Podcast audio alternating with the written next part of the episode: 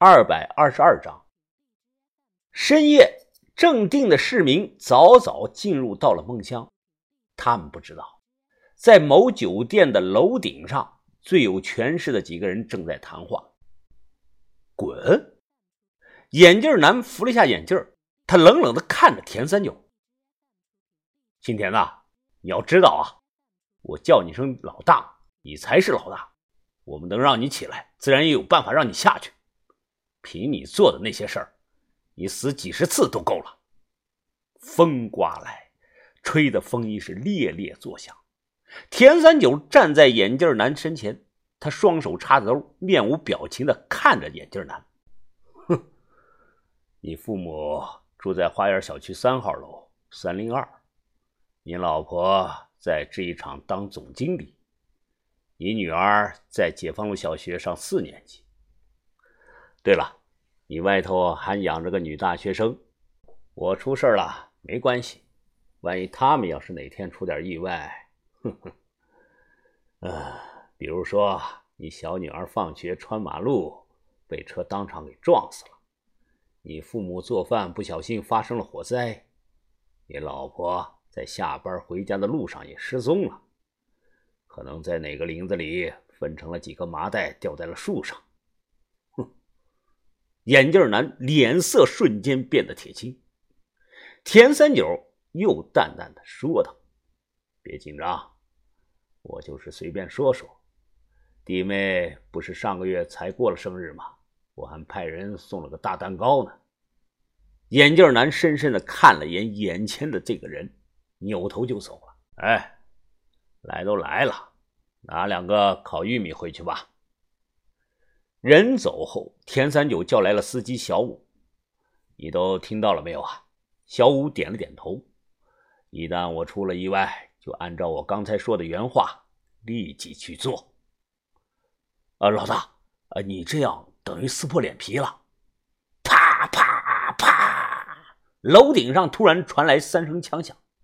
田三九收了枪，眼神认真的看着小五：“小五。”你从小就跟着我，你要明白，在这些人的眼里，我们都是条狗而已。每个主人都想把自己养的狗训练的更听话。狗如果一旦被驯服，就只会摇尾巴了。你要时刻让这些人知道，我们是一群野狗。野狗没办法驯服，只能圈养，只能吃生肉。主人家小孩子打开笼子想过来逗野狗，下场只会被咬死。哦，明白了，老大，我亲自去办。你也走吧，我一个人待一会儿。呃，天哥，你不去陪洛伊了？这是你们新婚之夜啊！不了，他刚吃药睡下，我怕开门声吵醒他。小五过来拍拍我的肩膀，说：“走吧。”让老大一个人待会儿。下了楼，小五抬头看着楼顶。哎，十多年前，这个酒店还没这么高呢。当时他们两个还有小蛇姐在楼顶上吃过烧烤。老大肯定是想起了当年的那一幕啊。哎，你也是干土夫子的吧？小五递过来一根烟。我说是，盗墓贼这行不光彩，没人看得起。小五咧嘴，露出了一口的白牙。谁说的？我挺佩服你们这帮人的，上知天文，下知地理，比大学的历史老师都厉害。哎，不像我们啊，这辈子只会打打杀杀的。你是老大的兄弟，就是我小五的兄弟，以后需要用到我帮忙，别客气啊，直接打电话。我表面说好，实际上心里感动了。我从没有说过盗墓贼是个光彩的职业。相比于那些有父母疼爱、受过高等教育的年轻人，我站在他们面前，心底有一丝的自卑，缺少认同感。我和这些人做不了朋友。来的都是社会的流子，这些人手底下的小弟都会什么呢？没有其他的，吃喝嫖赌抽，坑蒙拐骗偷。让这些人喝了酒，待在房间里乖乖的睡觉，那简直是难如登天呐！田哥的那句话无疑给了他们明示：出去随便玩，但是要守规矩，不能和本地人冲突打架。酒店不远处啊，有条著名的红灯巷。大冬天的，年轻漂亮的小姐，她们都穿个这个包臀裙，往出租屋房门口一站，根本不需要过多的交谈，男女互相一个眼神就懂了。夜夜笙歌，这夜红灯巷的小姐们赚的是盆满钵满，大家是各取所需。田三九叮嘱喝多的人别开车。由这个没喝多的人啊送过去。我刚把两个哥们送到地方，听到了某些奇怪的叫声，心里突然就有种强烈的冲动啊，肚子下头就像有团火在烧。哒哒哒，有人敲玻璃。大哥，你不玩一下吗？精油大开背啊，很好玩的。哦，不了不了，谢谢啊。洛姨出了这档子事儿。我白天要去接范神医，斜眼看了一眼这个姑娘，哎，真是好身材呀！我忙关上了玻璃，倒车倒出了巷子，停在马路旁边。我一口气喝了一瓶的矿泉水，又在方向盘上趴了十分钟，这才感觉那股冲动消了下去。我把原因啊归结为自己喝多了。隔天一大早，为了表示诚意。我和一个寸头哥们儿去汽车站等着接范神医，不怕渣男锡纸烫，就怕寸头两道杠。这个哥们儿啊，嚷嚷着说：“啊哎，兄弟啊，你昨天没去巷子玩啊？”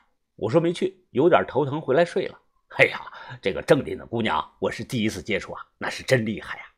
哎，怎么个厉害法啊？我好奇的问他：“啊，心眼子真是真厉害呀，在床上全他妈的是心眼子。”想骗我出运费啊？这运运费？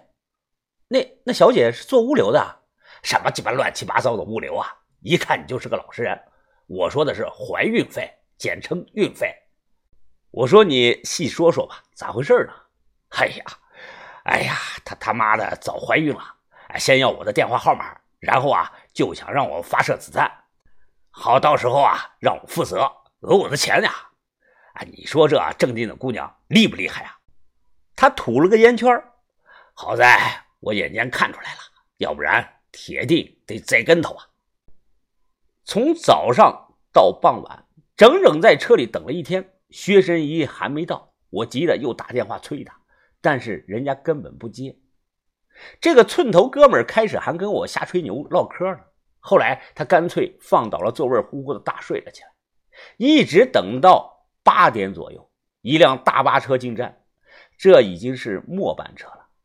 突然，我收到了一条短信：“我人已到站了。”人排队下车，随即走下来一名手提皮药箱、身穿白色长羽绒服的这个年轻男人。他下车后站在原地，左右的张望。我不敢确定。哎，范神医吧？啊，我是。你是向云峰吧？我瞪着眼睛问他：“你你就是长春会范神医？你没有八十多岁吧？”这个人年龄啊最多二十中旬，皮肤白白的，五官端正，关键他长得很秀气。我一时间不能确定他是个男的还是个女的。雌雄难辨，听声音像男的，但喉结呢又不明显。这个人提着药箱子，他笑了：“哈哈，啊，我太爷爷年纪大了，赶不了远路。我叫范运白。”啊，是我们范家中医第十七代的传人，由我来帮病人诊治。呃，可吴干事答应我的，让范神医亲自来啊。啊，那你那你是不相信我的医术了？我忙说没这个意思，其实我就是这个意思。他非常礼貌啊，麻烦你吐出舌头让我看一下。我照做了。他瞥了一眼啊，啊，金福未处，你呀还是个处男，水不纳阳。你昨天晚上大动了阳火，长期熬夜导致你睡眠质量非常的差呀。平常最多睡上四个小时就会醒，哎，对不对啊？我马上改变了态度，对这个人是毕恭毕敬。这人可能真是个年轻的神医啊！走吧，赶快去看一眼病人吧。我忙点头，说我帮您拿东西。他说不用，径直走向了面包车。哎哎，快起来，快起来，让座，别他妈睡了，快快快！我一巴掌拍醒了寸头小弟。半个小时到了酒店，在田哥的目光注视下，这位年轻的范神医看到了躺在床上的洛伊，我自然也看到了，太瘦了。洛伊脸上几乎没有什么肉，头发也很稀，他眼神中没有一点的神采，躺在床上盖着厚被子，整体看起来就像一位油尽灯枯的老人了。范神医眉头紧锁，他扭头询问着田哥。啊我需要手摸一下病人的病灶。田哥还没有表态，就听到洛伊虚弱的说道：“啊，可以，可以，大夫。”他轻轻的撩开了被子，单手在洛伊的胸前摸了一分钟。哎呀，硬的像石头一样。这种病，我们中医来治的话，早中期啊，主要是去邪；到了晚期啊，主要是扶正。你这个。很晚期了，这些都没有办法奏效的。哎，我明说吧，安宫丸啊，不断的情况下，最多只能活二十天。洛伊眼神暗淡，虚弱的笑了。好，好，谢谢医生。我攥紧拳头，心中那最后一丝希望的火苗熄灭了。可突然，这位年轻的范神医又说道：“呃。”但我们范家有一种家传的医术手段，成功了可以让你多活六年。田哥腾的一下就站了起来，满脸的激动：“你、你、你说的都是真的？”他点了点头，直截了当的说道：“呃，只有用月光针了。”